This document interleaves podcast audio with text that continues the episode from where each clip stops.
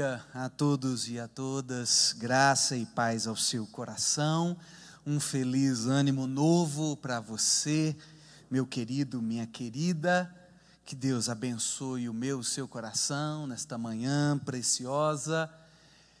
Quero dividir, dividir um, um, um texto da palavra de Deus contigo nesta manhã. Quero apenas refletir com você, fazer uma devocional e sermos, nos permitir sermos ah, flechados, envolvidos, abraçados, acolhidos, iluminados pela santa palavra de Deus. E eu gostaria que você me acompanhasse na leitura do capítulo 22 do Evangelho de Lucas.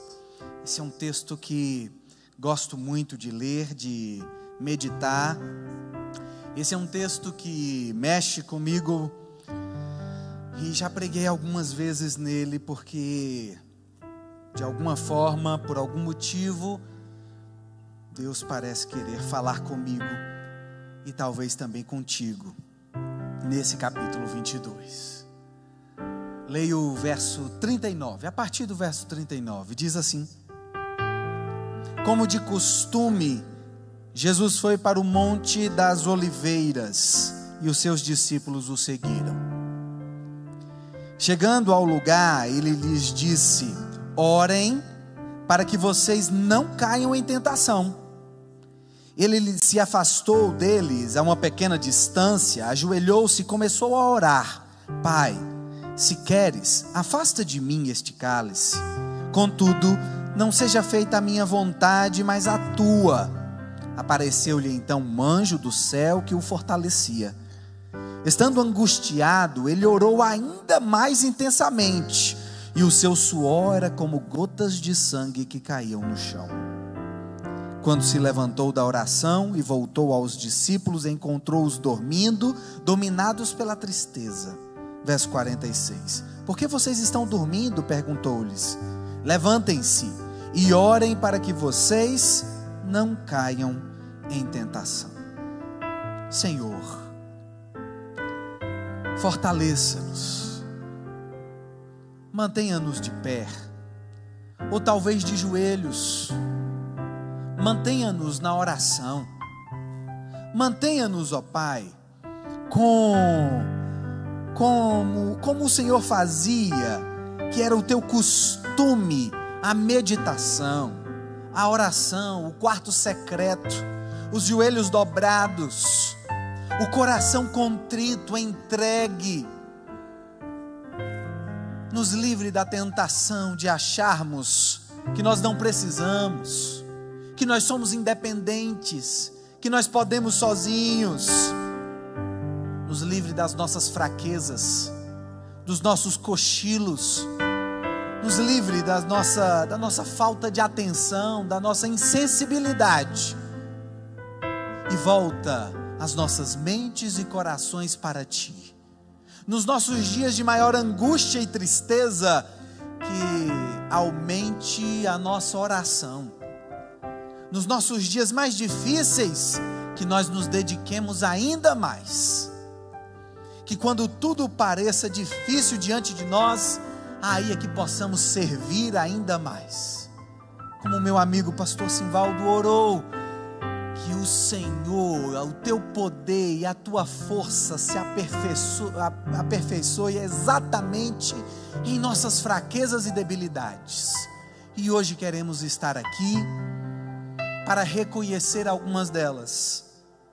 Fale e faça em nossos corações, em nome de Jesus. Amém, amém e amém. Ah, nós estamos aqui num momento muito especial para o nosso Mestre Jesus. O verso, o capítulo 22, registra a última visita de Jesus a Jerusalém. E ele estava ali com um propósito muito claro, mas também muito duro, muito difícil e ele sabia o que ia acontecer com ele. Jesus estava chegando a Jerusalém, estava sendo recebido com festa, com aclamação popular, com gritos de Osana ao que, ao que vem em nome do Senhor, mas ele sabia as dores que ele iria passar ali. Jesus então ordena que os seus discípulos, Melk, vão a um lugar já previamente reservado, a um salão superior da casa de alguém que os discípulos não conheciam, mas o próprio Jesus parecia conhecer. E então esse lugar é reservado para que pela última vez o Mestre Jesus partilhasse o pão e o cálice com os seus amigos e discípulos. Jesus então parte o pão, ministra ao coração dos discípulos, lava os pés dos discípulos, ensina os discípulos, acolhe os discípulos, abraça os discípulos, ama os discípulos. E então ele sente uma vontade visceral de manter um lugar secreto de oração. O texto diz que o seu espírito se perturbou e ele ficou angustiado, com dores terríveis, tenebrosas. E quando Jesus estava assim, ele tinha uma válvula de escape, era a oração. Sabe quando você está com a tua vida tomada de angústia, de terror, Sabe quando a nuvem de falas, de, uh, de suposições, de propostas, quando o mundo te oferece uma confusão e você não sabe o que fazer, Jesus sabia o que fazer, ele se refugiava no quarto secreto da oração. E ele então chama alguns dos discípulos, não todos, ele chama os seus amigos para um jardim da oração ele foi para o jardim do Getsemane, um lugar de, de, de plantação de oliveiras. Jesus então vai para este lugar e ora com os seus discípulos. E pede aos seus discípulos: Olha, por favor, intercedam comigo, a minha alma está profundamente angustiada, orem comigo. Ele se retira a uma curta distância, se ajoelha, chora, ora.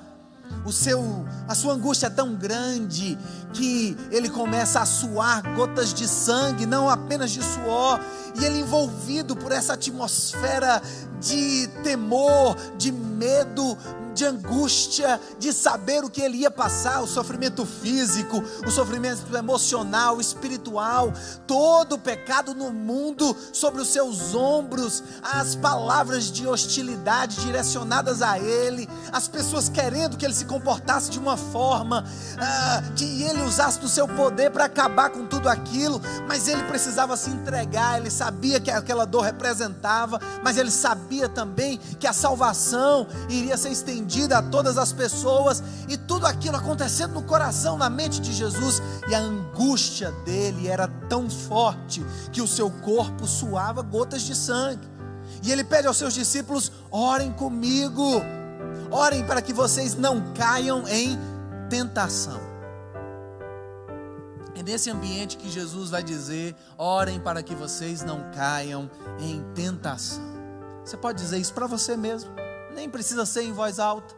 Orem para que você não caia em tentação.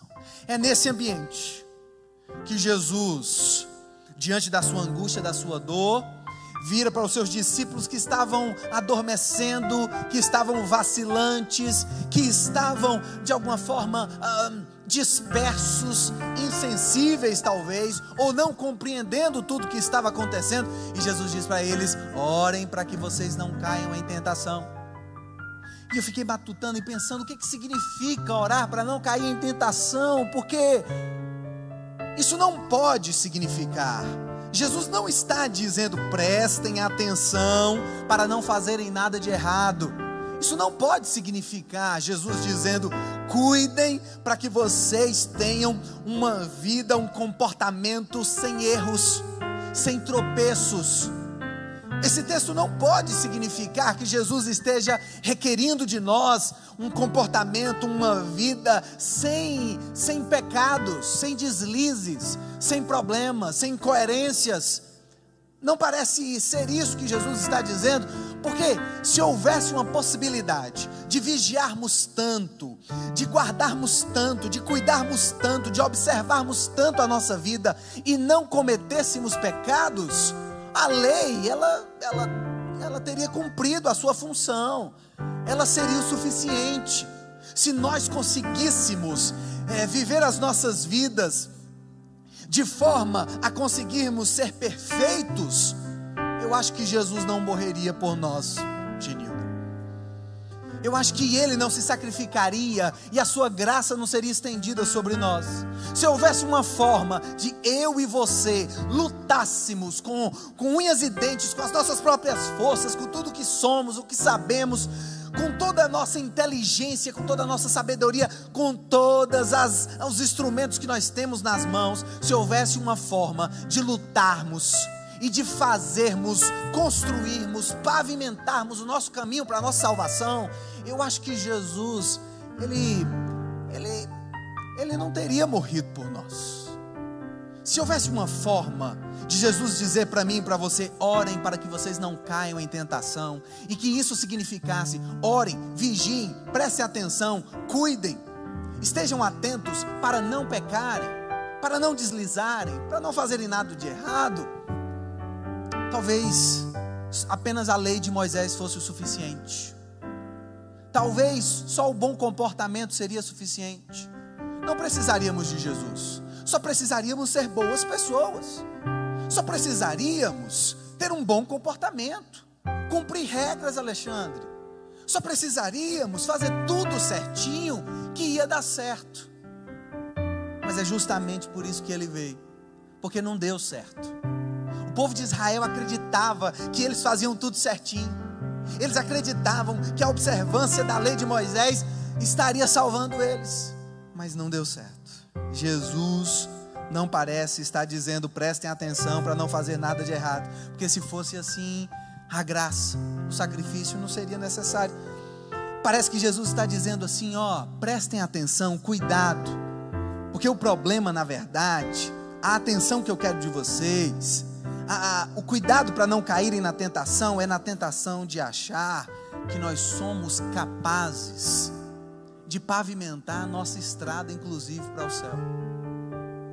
Parece que Jesus está dizendo para os seus discípulos que estavam dispersos, que estavam insensíveis, que estavam a não observar o que está acontecendo. Parece que Jesus está dizendo assim: cuidado, para que vocês, do alto da insensibilidade de vocês, não perceberem a angústia do meu coração e não entenderem o que está acontecendo nós acabamos de participar da mesa. Eu dividi o pão e o cálice com vocês e eu disse que o pão e o cálice eram símbolos de uma nova aliança. Eu falei para vocês que a minha carne, que é representada pelo pão, ela seria dilacerada, o meu corpo seria maltratado, o meu sangue seria derramado. Existe um sacrifício por vir. Eu estou aqui nas vésperas de ser entregue aos, aos, aos líderes religiosos, eles virão com seus guardas. Eu sofrerei, eu sofrerei martírios, abusos, violência. Eu sofrerei com chicotadas, com açoites, e daqui a pouco vocês me verão morrer não estejam dispersos. Cuidado para que vocês não caiam na tentação de achar que com a força do seu poder vocês são capazes de fazer. Cuidado, Pedro, porque daqui a pouquinho os soldados vão chegar e você vai achar, Pedro, que com a sua espada você vai deflagrar a revolução. Cuidado, Pedro, para que vocês não caiam na tentação de abrir mão de crer e depender de Deus e fazer com a força do seu braço, Pedro. Cuidado com a tentação de achar que uma espada resolve a vida. Cuidado com a tentação de vocês acharem que vocês são suficientes. Que o seu poder, que a sua sabedoria, que o seu dinheiro, que o seu status. Quantas pessoas nesses últimos dias não foram surpreendidas? O meu tio, na cidade de També, teve a sua casa invadida pela água. Ele me disse que se não fosse os cachorros latindo de madrugada, latindo de forma uh, diferente, ele não teria percebido a água subir.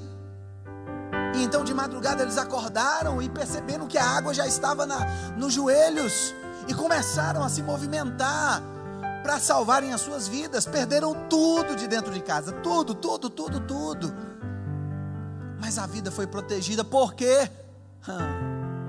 Porque os sensíveis animaizinhos estavam atentos. Talvez eles não estavam, mas os animais estavam. Parece que Jesus está dizendo: cuidado com a insensibilidade de vocês, cuidado com a pretensão de vocês. Cuidado quando vocês acham que vocês são capazes, que vocês são suficientes, que vocês são poderosos, que vocês têm o suficiente, que a conta do banco garante, que a sua saúde é inabalável, que a sua família ninguém toca, que a sua empresa te garante. Cuidado, cuidado com a insensibilidade de ver alguém sofrer no Getsemane, chorando, suando gota de sangue, angustiado, pedindo ajuda. Orem comigo. Cuidado com a insensibilidade de ver alguém sofrendo do seu lado e você simplesmente tocar a vida. Jesus está dizendo: cuidado para que vocês não caiam na tentação. Que tentação, Pastor Silas? Não é a tentação dos nossos pecados do dia a dia, do que a gente fala, do que a gente faz. Porque nós somos maus mesmo. Aliás, Evangelho de Mateus, capítulo 7, verso 9, 10 e 11. Olha só o que Jesus diz. Qual de vocês se o seu filho pedir pão, lhe dará uma pedra. Ou se pedir peixe, lhe dará uma cobra. Se vocês, apesar de serem maus, repitam comigo: se vocês, apesar de serem maus, vira para a pessoa do teu lado, com bastante carinho, diga para ela: você é mau, meu amor. Pode dizer, pode cutucar. Ô Mel, que você é mal, Mel, que é. Irmã Ana Cristina, com todo amor e respeito, você é má. Meu amigo pastor Simvaldo, você está no topo da lista. Você é mal, cara. E isso não sou eu que estou dizendo a meu e ao seu respeito. É o próprio Jesus. E eu fico cá pensando, por gentileza, não tome esta palavra como algo que vá ferir o teu coração. Não tome essa afirmação como uma condenação, mas como uma libertação. Sabe por quê? Porque enquanto Jesus não toma atitude de dizer para mim e para você que nós somos maus, nós ficamos pensando, Poliana, que nós somos bons. A gente cai na besteira de achar que nós somos bonzinhos. Nós caímos na besteira de acharmos que, que afinal de contas, eu vou para a igreja eu entrego a minha contribuição financeira, eu coopero na casa da vida, eu, eu, eu, eu amo os meus parentes, ô oh, pastor, eu moro ali naquele condomínio, não tenho inimizade com ninguém, todo mundo me conhece, todo mundo me ama, e a gente vai criando uma falsa sensação de acharmos que nós somos bons, que nós merecemos alguma coisa, que nós valemos alguma coisa que nós temos algum tipo de crédito, que de alguma forma a nossa vida, a nossa vida está num padrãozinho muito bom. Que quando a Bíblia é dura, e quando Jesus fala sobre hipocrisia, quando Jesus fala sobre as maldades, Ele não está falando sobre mim, Ele está falando sobre os ímpios lá fora, Ele está falando sobre as pessoas que ainda não se renderam ao Evangelho. A gente cai na tentação de acharmos que nós somos bons, de que o Evangelho, a palavra do Evangelho não é para nós, que as correções do Evangelho não são para mim e para você.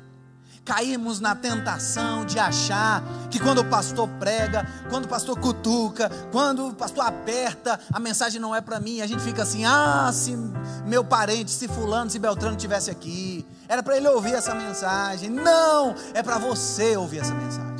É para que eu e você possamos ser perturbados pela mensagem do Evangelho e para que eu e você saibamos: nós não somos bons, nós, não, nós somos maus, nós somos pecadores, nós somos falhos.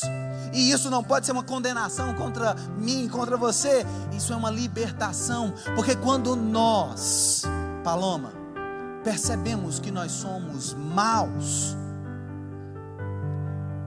é nesse momento de consciência que nós entendemos a necessidade de estarmos ajoelhados diante de Deus, pedindo perdão dos nossos pecados, refazendo as nossas vidas e nos corrigindo. É quando a gente se entende sujo, pecador, imundo, falho, fraco, pobre, cego e nu, É nesse instante que o Evangelho tem proposta de vida eterna para mim e para você. É nesse momento, quando nós estamos diante da mesa e o texto diz para mim e para você: examine o homem a si mesmo. E é esse momento de, de nós nos examinarmos, de nós olharmos para as nossas vidas, para as nossas ações, para os nossos corações. E aí a gente vai perceber que nós não somos dignos, irmão amado nós vamos perceber que nós não somos dignos de participar, nós não somos dignos de estar diante dEle, nós não somos dignos de estar diante deles, nós não somos dignos de participar do pão e do cálice, porque nós não merecemos, porque faz sentido as palavras de Jesus, nós somos maus. É nesse momento que a ficha pode cair, porque nós podemos passar a vida toda nos enganando, achando que somos bons o suficientes, porque nós somos religiosos, e a gente vai caminhando, a gente vai vivendo, a gente vai se enganando, e a gente vai achando que nós somos bons e não temos os nossos momentos de fichas caídas, não temos os nossos momentos de consciência não temos os nossos momentos de joelhos dobrados, de oração, de arrependimento, de choro, de lamento, de perceber as nossas maldades. Porque se somos bons, nós não precisamos da misericórdia de Deus. Se somos bons, nós merecemos também coisas boas. Nós temos um crédito com Deus, porque afinal de contas a gente é bom. A gente é bom que a gente vai se enganando, e a gente vai achando que isso é verdade. Se a gente é bom, as coisas ruins que acontecem na minha e na sua vida, elas não são minha responsabilidade. Leila, se eu sou bom e na minha vida acontecem coisas ruins, não é por causa de mim, porque eu sou bom. E a, a, Bíblia diz que a lei da semeadura fala para a gente plantar coisa boa, a gente colhe coisa boa. Eu só planto coisa boa, e de vez em quando nasce, brota coisa má. Onde é que está o erro nesse processo? Se eu sou bom, não mereço coisa ruim, eu só mereço coisa boa, porque eu sou bom. E tem acontecido coisa ruim na minha vida. Tem alguém errado nessa situação. Tem alguém que não é bom nesse processo. E esse alguém vai ser Deus. Mas a gente não tem coragem de dizer, Ana Angélica, sabe por quê? Porque a gente é bom. Como é que a gente vai dizer que Deus não é bom porque está acontecendo coisa ruim? A gente não tem essa coragem porque nós somos bons, afinal. Quando a gente acha que nós somos bons o suficientes, até culpa em Deus a gente coloca, porque a gente acha que a culpa não é nossa. A gente acha que o que acontece na vida é. É Deus quem está fazendo. Não é culpa minha. Porque afinal de contas eu sou bom. A partir do momento em que nós entendemos que nós somos maus, que nós moramos no mundo mau, que nós habitamos num universo que foi criado perfeito por Deus, mas a maldade transformou ele, virou ele de cabeça para baixo o mundo, por causa do pecado, jaz no maligno.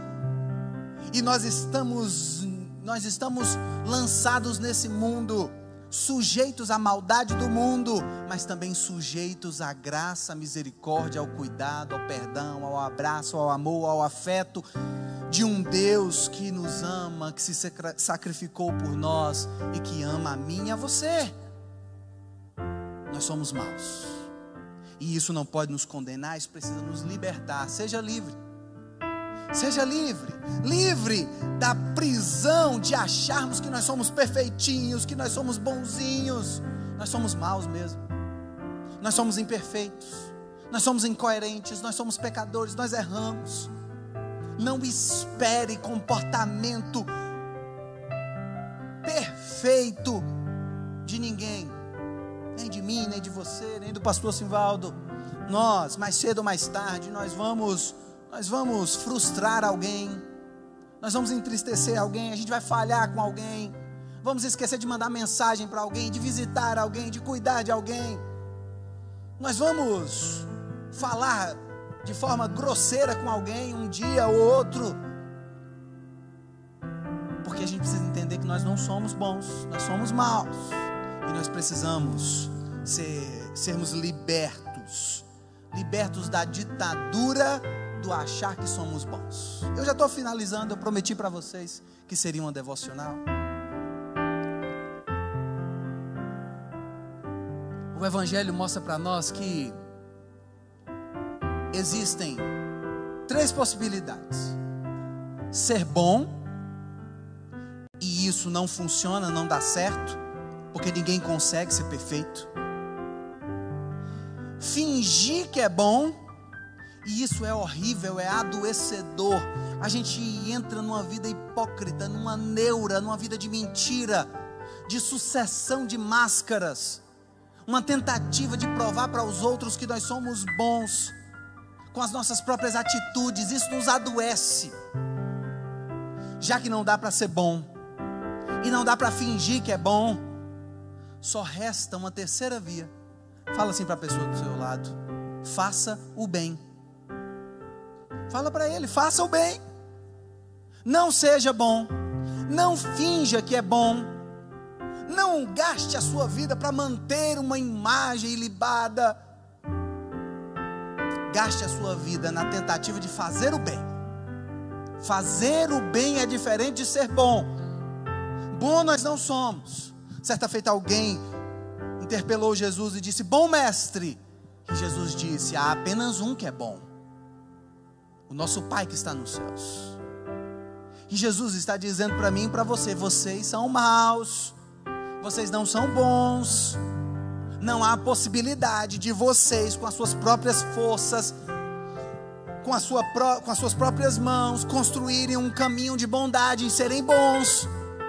Caiam fora disso. Não há também saúde na tentativa de querer ser bom de fazer uma, uma, uma imagem de ser bom. Isso é adoecedor, isso maltrata, isso pira a cabeça da gente.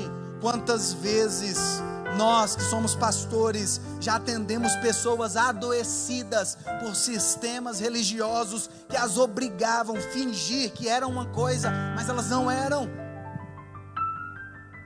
Enquanto nós cantávamos ali e éramos ministrados por essas canções maravilhosas que Dulce, todo o Ministério de Louvor, nos, nos levou a cantar, eu me lembrava de um amigo que vinha de, que vinha de ambientes religiosos, é, mais animados, com experiências místicas e algumas questões assim mais fervorosas e calorosas.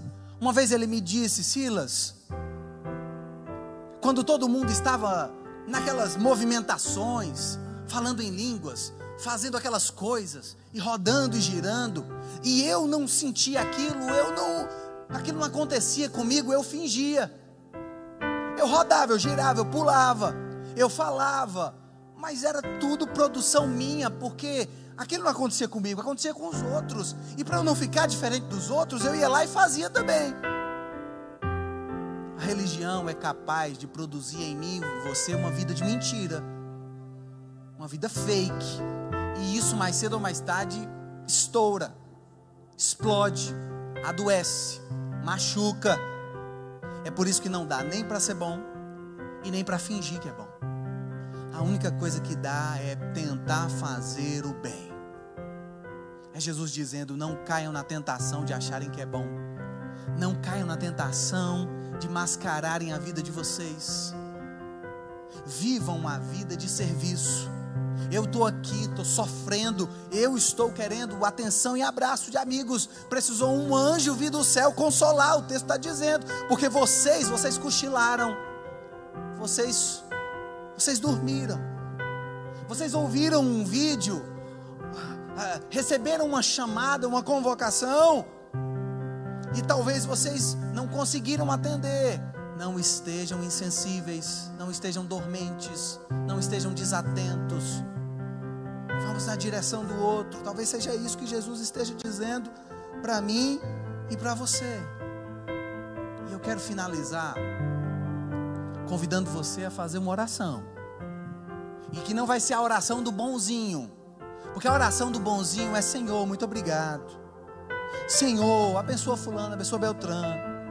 Senhor, abençoa a minha vida. Eu oro todos os dias com minha filha Helena. E ela, e ela, hum, ela, Helena, Helena é uma graça. Faço com ela, papai do céu, ela, papai do céu. Obrigado pela nossa família, ela, obrigado pela nossa família, do jeitinho dela. Abençoa mamãe, abençoa papai, abençoa Helena, abençoa Mento. Ela ainda não fala Bento, fala Mento. Te amo, papai do céu, em nome de Jesus, amém. Oração de criança, oração inocente. Mas de vez em quando nós queremos também fazer orações como se nós fôssemos inocentes, como as crianças no sentido de que passamos por cima de um monte de coisas nas nossas vidas. Pedimos, pedimos pelas bênçãos, pedimos pelas nossas vidas, pelos livramentos, de forma bastante específica, mas pedimos perdão no atacado. Perdoa os nossos pecados. Assim, passamos por cima. Quero convidar você a fazer a oração do, do mal. Na oração de quem é mal, não é como a oração do fariseu que em praça pública se vangloria de suas ações e do quanto é bom. A oração do mal é a oração do publicano. Senhor, não tenho condições nem de estar na tua presença. Não tenho coragem de olhar para cima, pois temo pela minha vida que é carregada de pecados. Peço perdão pelas minhas insensibilidades, inseguranças, maldades. Peço perdão, Senhor, porque na religião eles me ensinam a perdoar as pessoas que me fizeram mal, mas a vontade que eu tenho é de trucidá-las, de passar por cima delas. Eu ainda não consegui perdoar, eu odeio Fulano, Senhor. Eu, eu, eu, eu fico pagando de bonzinho, mas no fundo, no fundo eu ainda não consigo amar eu ainda não consigo ir na direção do outro como deveria. Eu estou sendo sincero, Senhor, porque se eu for mascarar para o Senhor como eu tenho mascarado para as outras pessoas, eu vou morrer. Eu preciso fazer a oração de quem é mal, porque este sou eu. Eu com as minhas maldades e debilidades. Eu com as minhas imperfeições. Eu com a minha dificuldade de perdoar, de amar, de ir na direção.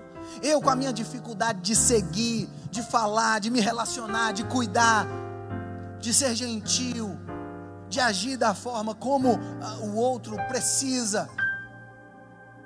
Por isso que eu preciso fazer a oração de quem é mal. A oração de quem se reconhece mal diante de Deus. De quem diz para Deus assim: Estou cansado de fazer, de fazer viver de máscaras. E eu estou precisando de orações sinceras diante de Ti. Nós vamos para a mesa. Se você ainda não pegou o seu elemento da ceia, logo ali atrás, você tem a oportunidade. E a mesa não é para aqueles que são bons, para os que se acham bons. A mesa nem é para aqueles que se esforçam para parecerem bons. A mesa é para aquele que se entende mal, mas quer viver fazendo o bem.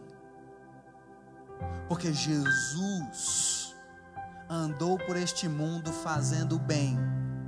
Atos 10, se eu não me engano, 35. Me ajuda, pastor Simão. 38.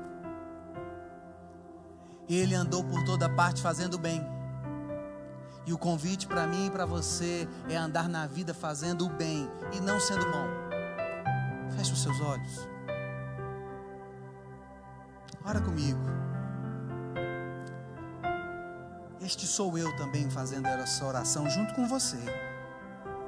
Misericórdia, Senhor. Misericórdia pelos meus pensamentos, pelas minhas atitudes.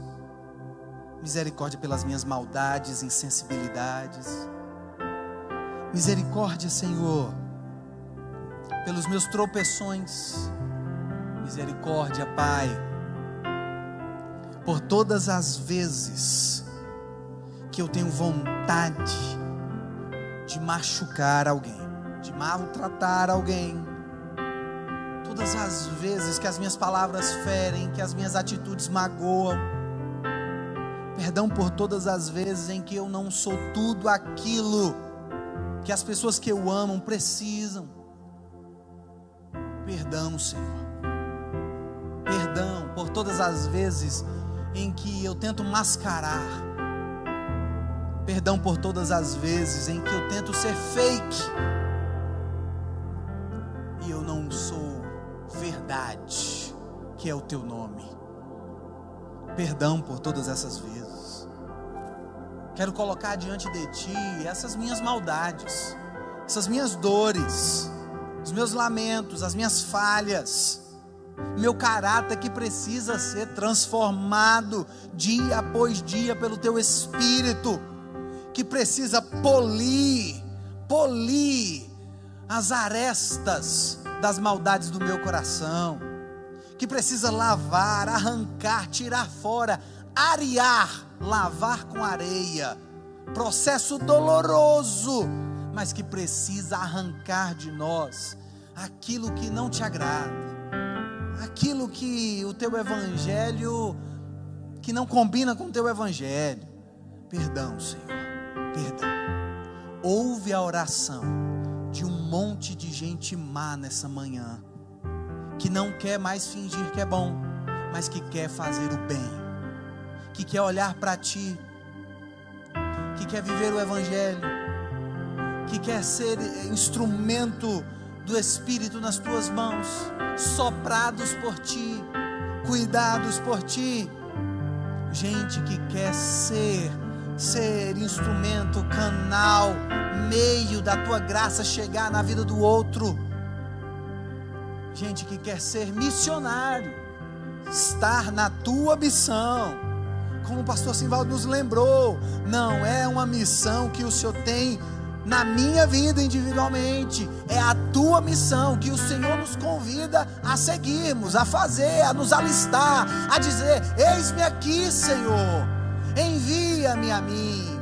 Chama-nos, convoca-nos, perturba-nos, sacuda-nos, ó Deus, para que nós possamos nos alistar na tua missão, fazer a tua vontade. E enquanto fazemos a tua vontade, enquanto gastamos as nossas vidas na tua missão, o Senhor vai cuidando, o Senhor vai aparando, o Senhor vai polindo, o Senhor vai tratando o Senhor vai nos afiando juntamente com os nossos irmãos. Faz isso nos nossos corações nesta manhã. Em nome de Jesus. Ouve e aceita a oração de gente má que cansou das maldades e que quer fazer o bem para a honra e glória tua, em nome de Jesus. Amém, Senhor.